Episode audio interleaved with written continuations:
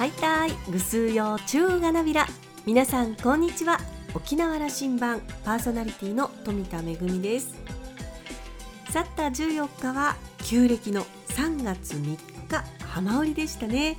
えー、海に行って海水で手足を清めて身を清めてこう健康を願うということで重箱にいろいろとごちそうを詰めて出かけたりまた潮干狩りを楽しんだ方もいらっしゃったようですね、え、私自身は今年残念ながら海に出かけることはできなかったんですがそのちょっと前にですね友人と電話をしていた時にあの最近どうしてるの？とこう聞いたらですねその友人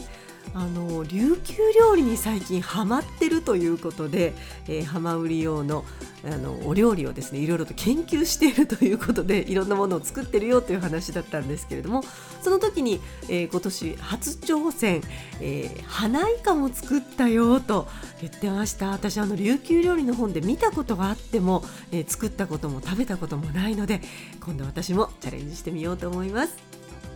さあ沖縄羅針盤今日も5時までお届けいたします。どうぞお付き合いください。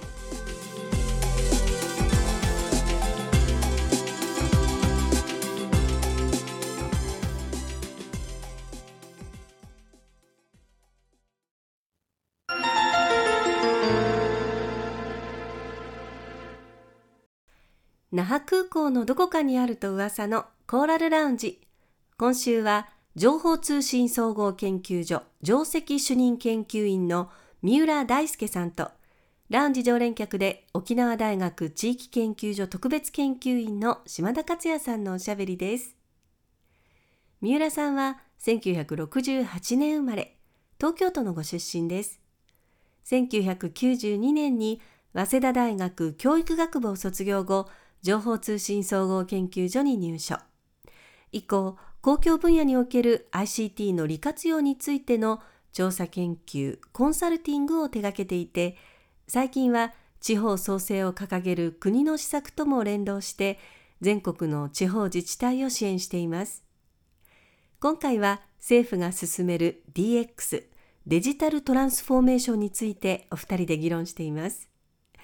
私たちの暮らしがどう変化していくのか興味深いお話です。それではどうぞ。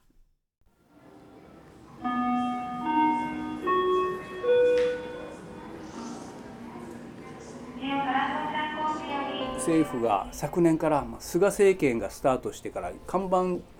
あの政策に DX という言葉が出てきて、はい。えー、今年の秋にはデジタル庁というあの庁まで作ると三浦さんにはこの話をしてもらいたい。政府が今 DX ということを盛んに言ってるのはどんな意味を持ってるんですか、えー、まさに我々の業界でも今一番大きくてホットなテーマだと思ってますしえー、我々のような業界だけじゃなくて、えー、いわゆるシステムベンダーとか、えー、さらには逆の影響があるきっと紙業界とかそれこそ犯行業界も戦々恐々としているとは思うんですけども。我々の業界というのは IT 業界という言い方でいいですか、ねはい、ごめんなさい、うん、IT 系の業界です、そもそもこの DX ってどんな意味だと思われます？デジタルトランスフォーメーション。デジタルが社会を変革するんだとそうですね。直訳はそれですよね。じゃ例えばこれまでの話で言うと非常に分かりやすい例で例えますけども住民票を取りに行きます。これまでは役所に行って窓口で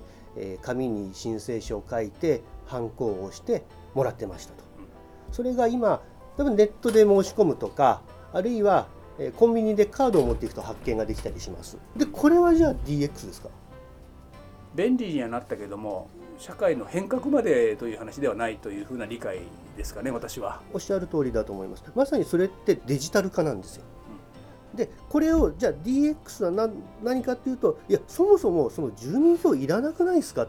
ていうのが DX ですよね。これまで住民票って何で出すかっていうと何かの証明例えば、えー、私三浦大輔がここにいるという証明で住民票を出してるわけです。でもなぜそれを紙で出さなきゃいけないんですか？そもそも例えばカードで認証ができないですか？今スマホ皆さん使ってますけどもそれこそ指紋認証や顔認証で使えるようになりますよね。同じようにマイナンバーカードみたいのもある。なのになぜわざわざ紙を持ってきて出さないのか。でその紙を取るのに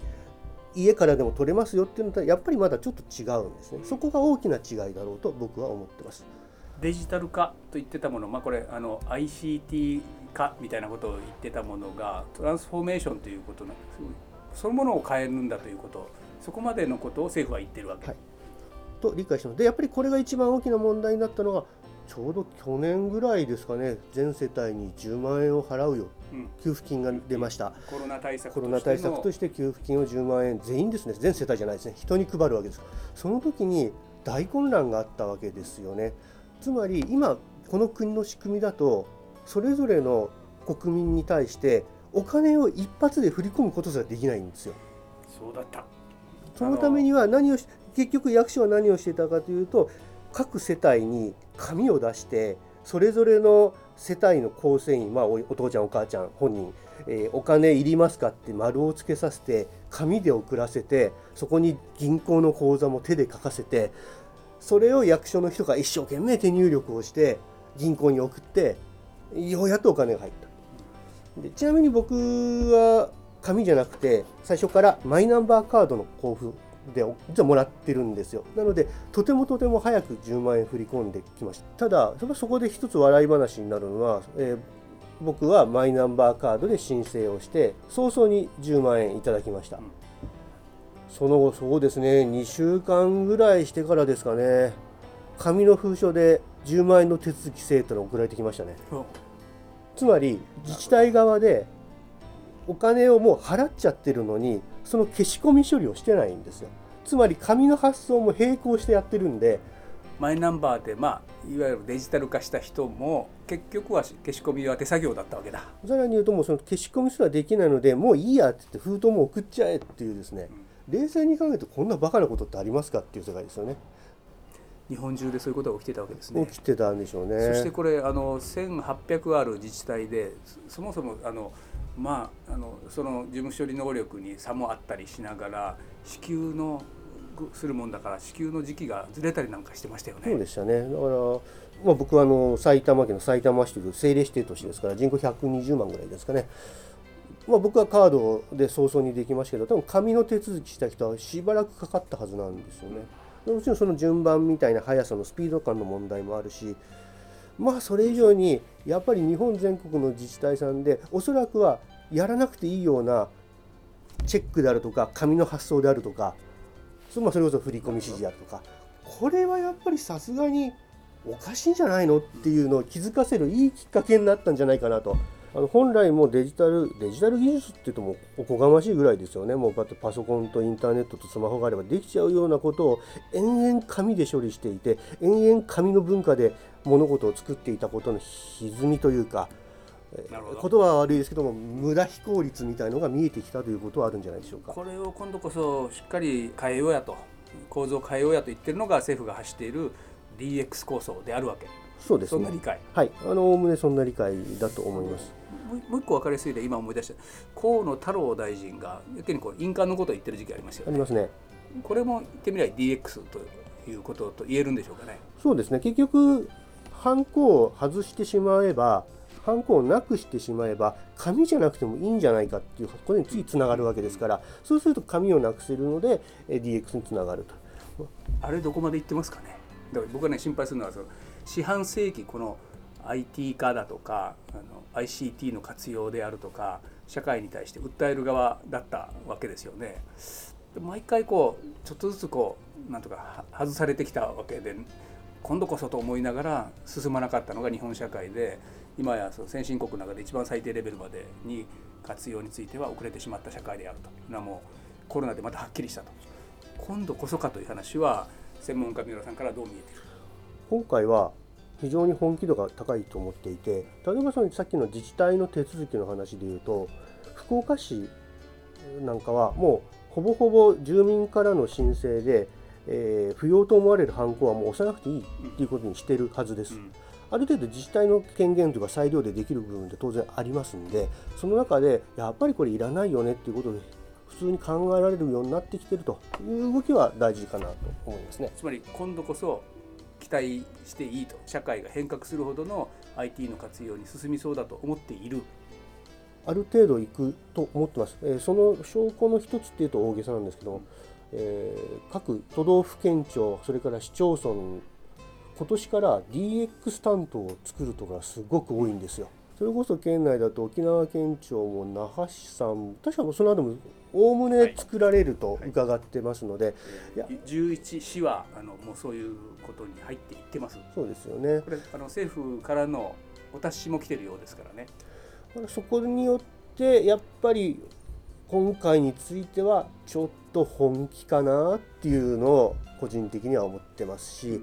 なのでもうやらなきゃダメだろっていうことを割とみんなが思い出してるっていうところは一つあるような気はしますね。まあ、あの今言われているのは今のコロナ禍で必要とされているのがえ教育の分野であったり医療の分野であったりするところが、はい、つまり対面じゃない状況でもなんですよ、ね、あの今の状況サービス状況をキープできるかというか問われてるわけでそうなります。むしろそこを例えば医療の現場でいうと本当に今先進的な遠隔医療をやっている、えー、病院とか地域ですと先生たちがどこにいてもそのスマホで、えー、例えば緊急手術をする患者さんの画像データなんかをもうどこにいても見てアドバイスができるっていうことを本当にもうやられている。で確かにその画像データ、まあ、どのくらいのそんなに多分重くはないと思うんですけどやっぱりそれなりに精細なものをきちんと見ようと思うと時間も、えー、かかるわけでそこが一瞬にして見れる。あるいはそこがどこにいても瞬時に判断ができる。そんなことができるといやそれこそ沖縄の離島医療なんか相当福音だと思うんですよね。そうですよね変な話もそのぐらいだったら今全然やれちゃう話だと思うんですよ。普通にの人だってウェブ会議やってるわけですからね。技術のどんどんではないわけ、ね、はい、ただその 5G なりもっと通信インフラが整備されることでさらに上のことができるようになるそして今我々側に求められているものはこれは今のその客観情勢の中で一人一人気構えみたいなもので言えば三浦さんからどういうふうなアドバイス発信なさいます？自分の情報ってどこまで使ってもらっていいんだろうちょっと難しい話になっちゃうんですけど、うん、そこは大きいなと思っていて例えばデジタルのサービスを受けるときにある程度個人の情報を使うみたいなのってまあ致し方ない部分ってあると思うんですよ。島田さんもあのアマゾンとかで買い物しますよね。はい、そうすると買い物したときに、えー、おすすめはこれですって、まあ、出てきてついつい買っちゃったりすると思うんです嫌なぐらいきますよ。でそれは当然これまでの購買履歴からお勧めしてくれてるわけじゃないですか。つまり自分の何らかのこれまでの行動をデータ側である程度それを侵釈して、え次に何か持ってくるっていうのはやっぱりこの業界というかこの情報を使ったサービスだと思うんですけども。じゃあまず皆さんはもう自分も含めてですけども自分のある程度の情報を例えば役所なりがそれを見てサービスをすることに対して心の中で許され許せますかっていうなんかそこの障壁みたいなのは一つ大きいと思います。それはどういうことですかそのポジティブに言ってるんですか？そのネガティブにちょっと僕は個人的な意見ですけども割ともともとネット系のサービスが大好きでもありますし、便利な方がいいと思っているので僕はポジティブなんですよね、ね、進んでほしいと思ってるしある程度自分が便利になるんであれば自分の個人情報を使ってくれて構わないとは思ってるんですけどもでもこれがみんながみんなじゃないはずなのでそこの線引きが難しいなと思っていて。僕の解釈で言えばねあのだから、まあ、マイナンバーなんかまさに典型例なんですけども、はい、それ絶対便利になるはずなのにどうもやっぱり心配であるいはこの社会であるとかね政府あのが信用できるかというところにかかってきたりするんですごくだからこう社会の進歩にとって試金石だったりしますよね。マイナンバーについてとおっしゃる通りで本来であればマイナンバーをそのサービスの基軸に据えるべきですしそうしようと思ってたんですけどあのおっしゃる通りでさすがにそれは自分もちょっとなんか引っかかる。だったら例えばそれこそさっきアマゾンだったら皆さんアマゾンのアカウントって持ってますよね。楽天でも ID を持っている。Google のアカウント、Apple の ID。大体みんなそれに基づいて、え、いろんなサービスを受けているので、例えば行政サービスの統一 ID みたいなのを作っていくみたいなのは話としてあり得ると思うし、実際それをこのスーパーシティの一環でやろうとしている自治体が出てきているので、そこはちょっと注目してます。うんまあ、ベースはそのマイナンバーという考え方の上に立っていく話のことですよね。そうですね。そこをちょっとどう処理整理するかっていうのは知恵の絞りどころですね。うん、もう一点、最後あの飛行機の時間も迫りましたから、まああの個人の話をしてもらいました。沖縄に特化させてください沖縄の、うん、政策担当者、えーと、11の市があってそれから、えーと、30の町村があってから県庁があってと、うん、でこれからそういう大きな DX の波にあの向かっていくというかこうそれを上手にこなしていく政策担当者へのメッセージこう今あのこういうことを準備すべきだという話があったらお話ししてください。ちょっと言葉は悪いかもしれないですけども腹くくれますかっていうところだとは思いますね。ねうん、結局やれることってもう手段手法はいくらでもあるんですよ。ただやっぱりそれを新しいことをやることのネガティブさっていうのは当然あってもちろん失敗するかもしれない、情報が漏れてなんか、まあ、情報漏れ漏らしちゃいけないですけどもなんか失敗した時に怒られてしまう。当然あの我々僕も組織人ですね。当然そういう心配はある中で。ただやっぱり今自治体のデジタルサービスで進んでいるところを見ると一個共通点があるんですよね、うん、何だと思います？トップの話かな。おっしゃる通りですね。はいあってま大正解ですね、うんえー、例えば福岡市のさっき出た福岡市なんかも進んでますし、うん、東京都でいうと渋谷区とかもとても進んでるんですよね。結局トップがこれをやるんだっていう強い意識があるところほど、うん、そういった新しいサービス特にデジタル系のサービスが出てきてるような気がします、うん、なので沖縄県内の自治体の担当者あるいはトップの皆さんにはもう腹くくってデジタル DX を進めるぞと。デジタルトランスフォーメーションするんだぞという危害を持っていただきたいなと、うんまあ、首長の皆さんリーダーが一番進めるという推進役であることが大事なんだという。まあ、言ってもなかなか新しい技術で新しいサービスなのでなかなか理解しにくい部分もあると思いますのでその辺はぜひあの島田さんのようなブレーよくあの よくご相談いただいて、まあ、さんは東京から月に2回も沖縄に帰ってきてるのはそういう気持ちがあってきてるんだろうからこれからもお願いします、ね、とんでもないです。あの微力ながら頑張らせていただきたいと思います。あの菅政権が言ってる DX がどこまで進むか。これはあの厳しい面も持ちながらあの見届けましょうそうですね。あの来年か再来年また呼んでいただいて反省会をできればと思います、うん、であの老後もあの DX がどうなってたかという話をあの 2人で茶飲み話もしたいと思います、ね、ぜひぜひ。今日もありがとうございました。ありがとうございました。私たちはこれまで何かこう新しい機械が登場するとそれを使ってあだんだんと便利な世の中になっていくなということを実感してきましたでも今私たちが直面しているのは社会の仕組みそのものを変えていこうとするそんなデジタル化なんだなと思います。コロナ禍で世界のさまざまな取り組みを見ているとあれ？気がつかないうちに日本はいつの間にかデジタル化という意味では世界から遅れをとっている部分もあるんだなというふうに感じました。特に日本の行政のデジタル化という大きな課題に直面していますよね。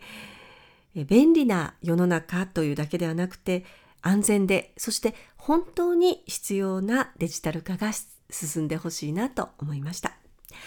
島田さんはお話を終えて今私たちはデジタル化が社会を大きく変化させる時期を過ごしているんだなと実感しました。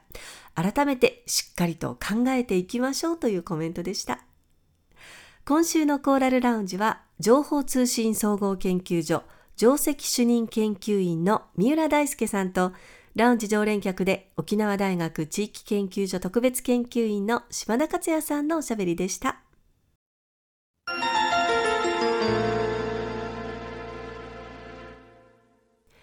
めぐみのあしゃぎだよりのコーナーです。今年の秋に開館する那覇文化芸術劇場那覇とえー、だんだんとねその姿が見えるようになってきましたのであいよいよ開館かと、えー、楽しみにされてる方も多いかと思います。今年の秋10月31日に、えー、開館する那覇と。大劇場はおよそ1600席という大きな劇場。そして、えー、多目的ホール小劇場はおよそ250席ということなんですが、えー、現在この那覇アートの、こけら落としシリーズ冠事業の募集が行われています、こちらは、開館をみんなでこう盛り上げていくために県内で活動している文化芸術団体等を対象に大劇場もしくは小劇場を活用した舞台芸術公演の事業を募集するということです。えー、審査を経て選ばれた事業の実施にあたっては、えー、劇場の施設使用料金等を全額免除して広報活動の協力も行うということで、えー、開催は来年、え年明けえー、令和4年の1月から3月までの間で具体的な日程については劇場と協議の上、えー、決定をするということで、えー、募集はもうすでに始まっておりまして、えー、5月7日まで、えー、募集しているということで、えー、4件から5件程度の、えー、採用になるのではないかということなんですけれども応募資格は那覇市民を構成員に含んで沖縄県内を拠点とする文化芸術団体とということになっています。えー、興味のある方はぜひ、えー、那覇文化芸術劇場那覇アートと検索して、えー、募集要項等をご覧になってください。いよいよ10月31日に開館します那覇アートみんなで盛り上げていきましょう。楽しみですね。めぐみのあしゃぎだよりのコーナーでした。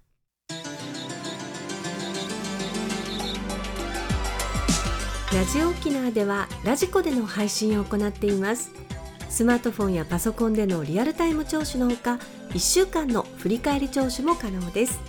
さらに沖縄羅針盤の過去の放送音源はポッドキャストでも配信しています。こちらはラジオ沖縄のホームページからアクセスしていつでもお楽しみいただけます。また沖縄羅針盤のホームページでは番組情報の発信のほか私富田恵とコーラルラウンジ常連客の島田克也さんの Facebook へもリンクしていますのでお時間のある時にぜひこちらもご覧ください。沖縄羅針盤今週も最後までお付き合いいただきまして一平二平デービル。そろそろお別れのお時間です。パーソナリティは富田恵でした。それではまた来週。